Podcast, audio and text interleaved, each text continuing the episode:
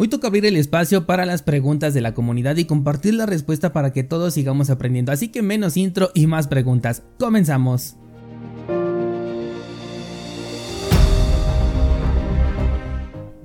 Vale, pues comenzamos con esas preguntas del mes de noviembre que como siempre están muy interesantes y la primera dice así, ¿cómo lograríamos establecer un valor que tenga relación con el mundo real? Es decir, Bitcoin es valioso pero en el mundo real no te sirve. Al final lo cambias por productos o servicios que te permitan tener calidad de vida. Eh, yo creo que aquí la pregunta es subjetiva o más bien la respuesta es subjetiva. Personalmente he utilizado Bitcoin para comprar productos o servicios que me son de interés que me ofrecen algún plus por haber pagado por Bitcoin, como puede ser el tema de la privacidad o puede ser incluso hasta un descuento, ¿no? A veces vale la pena que dices, bueno, si me lo permiten pagar con Bitcoin y eh, voy a obtener un descuento, pues lo hago. Eh, algunas personas me preguntaron precisamente en el Black Friday y me decían, oye, yo quisiera pagar con Bitcoin para aprovechar el descuento, pero eh, estoy en pérdidas ahorita en Bitcoin, entonces elijo mejor la opción de pagar con fiat. En este caso yo lo que les sugería era, eh, bueno, si quieres aprovechar el pago con Bitcoin, o sea, no específicamente aquí en, en cursos Bitcoin, sino en cualquier lado donde tú veas un descuento que puedes aprovechar al pagar con Bitcoin, no es necesario que pagues con el Bitcoin que tienes holdeado en tu cartera a largo plazo, sino que si tú ves esa oportunidad, pues puedes acudir a un centro de cambio para cambiar tu dinero fiat por Bitcoin y posteriormente hacer el pago. De esta manera estarías comprando Bitcoin a precio de mercado y realizando el pago únicamente absorbiendo los costos por el intercambio de fiat a, Bitcoin, por supuesto, y el, el, costo por la transferencia, me refiero a la comisión por transferencia en la transacción. De esta manera estás aprovechando la oportunidad de pagar con, con, Bitcoin y no necesitas desprenderte de aquel Bitcoin que tienes por ahí guardado, simplemente lo compras y en ese momento lo utilizas. Ahora, sobre el pago de productos o servicios, bueno, yo he diferenciado mucho esto de que para aquello que no necesito el pago con Bitcoin, pues simplemente no lo voy a utilizar porque no me conviene desprenderme de un dinero que sé que en un futuro puede valer más y que por sí solo ya vale más por el hecho de tener resistencia a la censura. Y en ese caso voy a utilizar fiat. Si quiero comprar un libro, si quiero comprar un café, pagar una comida, pagar el súper, para todo eso voy a utilizar el dinero fiat, no se diga para pagar impuestos, el dinero fiat siempre es el que les voy a devolver a el gobierno y el dinero fuerte es el que me voy a quedar para mí. En este caso yo te comenté la semana pasada que hice algunas compras por el tema de estos descuentos que hubo en esta temporada y por ejemplo la VPN la compré con pagando con Bitcoin y, lo hice de esta manera, de hecho te lo expliqué, me fui, compré Bitcoin y en ese mismo instante lo transferí hacia la plataforma que me permitía eh, bueno, que me brinda ya el servicio de la VPN. También mi servicio de correo electrónico, el de Proton, también lo compré utilizando Bitcoin porque en este caso me proporcionaba una privacidad, que es precisamente lo que yo quiero, porque de nada me serviría contratar un servicio eh, privado, digamos, de, de, correo electrónico si le voy a dar mis datos con mi tarjeta de crédito. De esta manera, pues ya estaría asociado esa cuenta a mi nombre. Pero si estoy pagando con Bitcoin y si sobre todo ese Bitcoin lo acabo de comprar, lo envío a una cartera, a una dirección que nunca ha sido utilizada y no mezclo los fondos, pues automáticamente esa, esa transacción no está ligada a mi nombre, por lo que para este punto yo ya agregué un nuevo nivel de capa de privacidad. Si adicional a esto tú ya tienes una VPN que puedes utilizar una gratuita como la que te dije de Proton antes de comprar, tampoco estás exponiendo tu dirección IP porque la VPN te va a realizar ese cambio antes de realizar la compra. Incluso antes de comprar la otra VPN puedes utilizar la gratuita y de esta manera tampoco estás involucrando tu dirección IP al momento de la compra. Entonces, a como yo lo veo, Bitcoin ya me ha sido útil en el mundo real, tanto como para recibir pagos como para realizar pagos y eh, no necesito que realmente todo eh, lo que yo compro, toda la interacción económica que yo tengo se realice en Bitcoin porque me da un nivel muy específico de uso y creo que de esa manera pues por lo menos satisface mis necesidades. Ya el estar buscando pagar cualquier otra cosa con Bitcoin es cuestión personal, pero bueno, yo no lo haría. Siguiente pregunta dice, hola, eh, me gustaría correr un nodo de Bitcoin pero en la nube ya que no vivo en un sitio fijado al ser un nómada digital. Qué envidia esto de ser un nómada digital, ¿no? Em, ¿Alguna alternativa que valga la pena y sería beneficioso para la red correrlo en la nube? Bien, eh, ah, para la red sí es beneficioso. Cualquier nodo que esté corriendo de Bitcoin le beneficia a la red. No importa si está en la nube, por supuesto que no es lo ideal, pero le va a ayudar a la descentralización hasta el punto en el que eh, si la mayoría de nodos corrieran en la nube, entonces ahí sí ya tendríamos un problema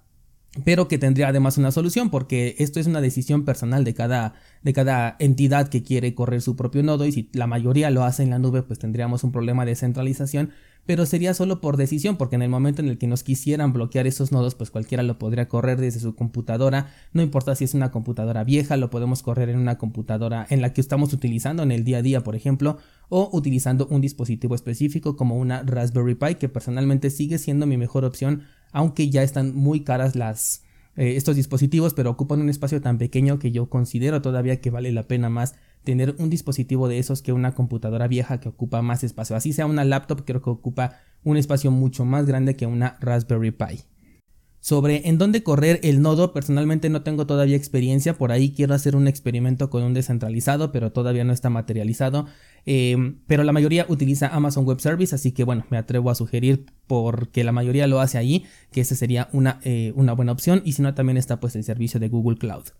La siguiente pregunta dice, um, ¿dónde puedo comprar eh, Bitcoin sin KYC? Bueno, pues para esto tenemos opciones como Hodl Hodl, como BISC y también como el bot de Telegram que se llama LNP2P Bot, que personalmente se ha convertido ahora en mi favorito. Las compras que hice precisamente para los pagos de los servicios de la VPN y del, y del mail encriptado eh, las hice aquí en este bot, me tardé apenas, no sé, unos 3-4 minutos en realizar todo el proceso, ya tenía los Bitcoin en mi cartera y de esa manera pude pagar de manera inmediata prácticamente a los servicios que yo quería adquirir. Entonces, Hodl Hodl es muy buena, tiene una plataforma de intercambio peer-to-peer, pero te limita a que solamente tengas que estar ahí dentro de la plataforma para poder realizar la interacción con, eh, con la contraparte, ¿no? Te llega una notificación por correo electrónico, pero creo que es un poquito más complicada la comunicación vía correo electrónico cuando, cuando se quiere hacer una especie de chat a que si lo realizas por ejemplo en una plataforma como Telegram que está pues destinada específicamente para realizar chats.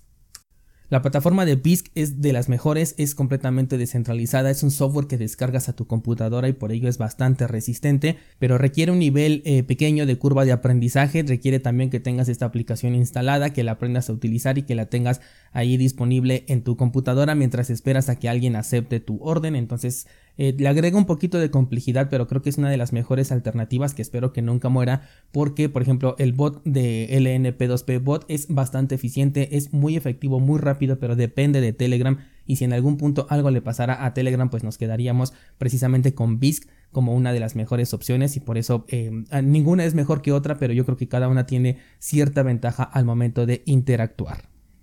Si tienes eh, membresía a cursosbitcoin.com, de estas tres plataformas vas a encontrar contenido al respecto para que aprendas a utilizarlos, además de otro bot como Robosats, como Wallet y también otras plataformas como Local Monero.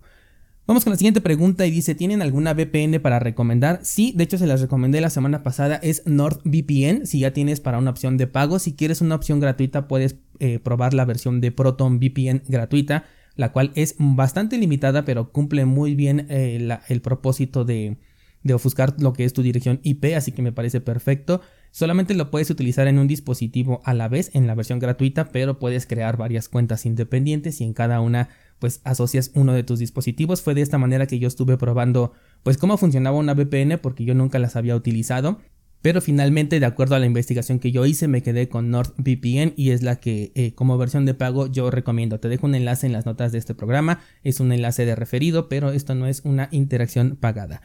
Em, vamos con el siguiente... Mm, la siguiente pregunta dice, ProtonMail te cancela la cuenta de un día para otro, no es descentralizado, ¿por qué lo recomiendas? Eh, estos son servicios centralizados, en ningún momento dije que era descentralizado, de hecho ProtonMail es una empresa, tiene su sede en Suiza y fue por eso que me gustó, ¿no? Porque ahí tienen una política de, de, respeto a la privacidad bastante importante. Existe un caso por ahí documentado en donde ProtonVPN tuvo que dar los datos de una persona. Eh, los datos, los pocos datos que puede eh, recuperar, que creo que es precisamente la dirección IP, por eso te decía que es muy importante realizar la compra ya con una VPN activa.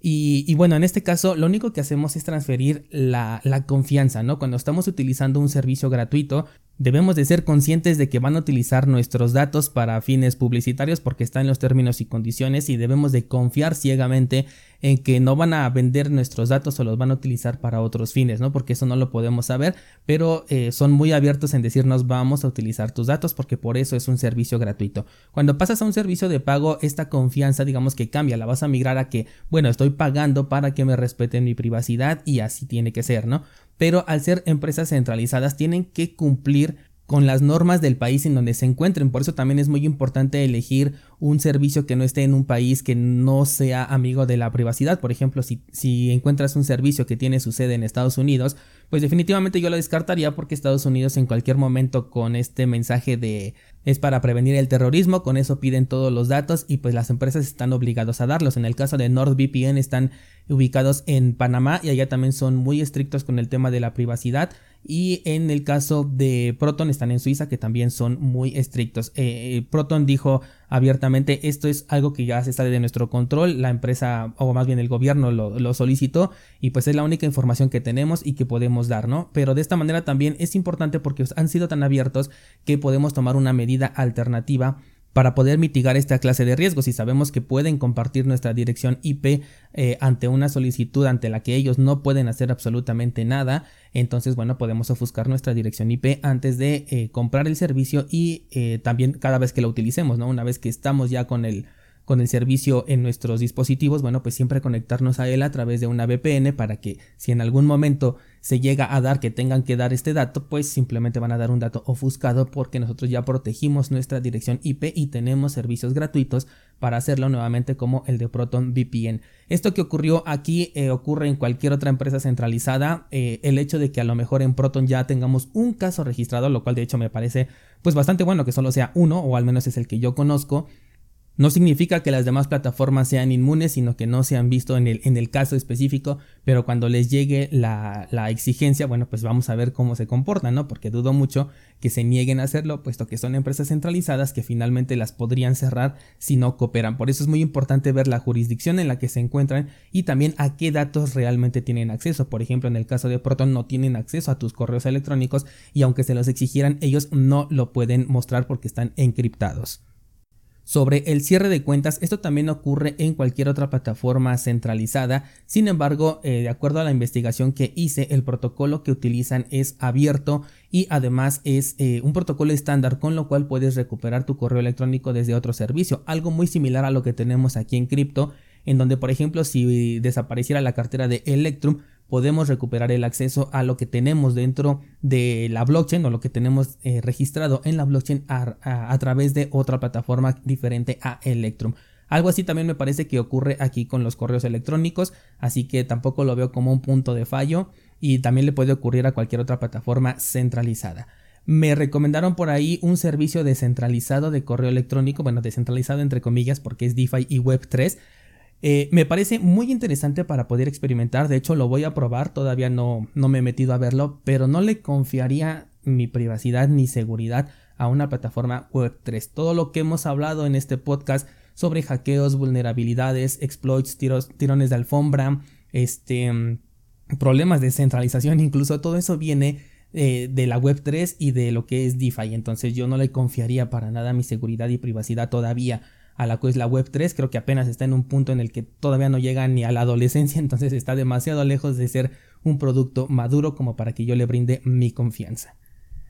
Bien, vamos con la siguiente pregunta y dicen, ayer una operación que realicé en Bitcoin tardó 8 horas en ser completada, esto es normal, nunca antes me había sucedido. Es normal cuando la, la mempool está congestionada, hace un par de semanas tuvimos eh, pues bastantes días de congestión en la red. No, no, no lo puedo llamar una congestión tan fuerte porque lo he visto todavía más, más intenso esta, esta congestión, pero por lo menos sí te obligaba a pagar un mínimo de 13 satoshis por byte, lo cual para mí ya es alto porque yo eh, trato de nunca pagar más allá de, de, 10 satoshis por byte. Esa es, digamos que la comisión más alta que yo llego a pagar. Si veo que no se realiza mi transacción, simplemente eh, la dejo ahí esperando para ver cuándo se, se confirma. Y si se cancela, pues no importa, yo me espero hasta que pueda pagar un máximo de 10 satoshis por byte. Entonces es normal cuando la mempool está congestionada, por eso es importante que antes de realizar una transacción con Bitcoin veas cómo se encuentra la mempool para que sepas cuánto tienes que pagar para que tu transacción salga en los próximos 10, 20 o 30 minutos y si no estás de acuerdo con la comisión pues buscas otra alternativa o decides esperar a que la, la mempool se descongestione.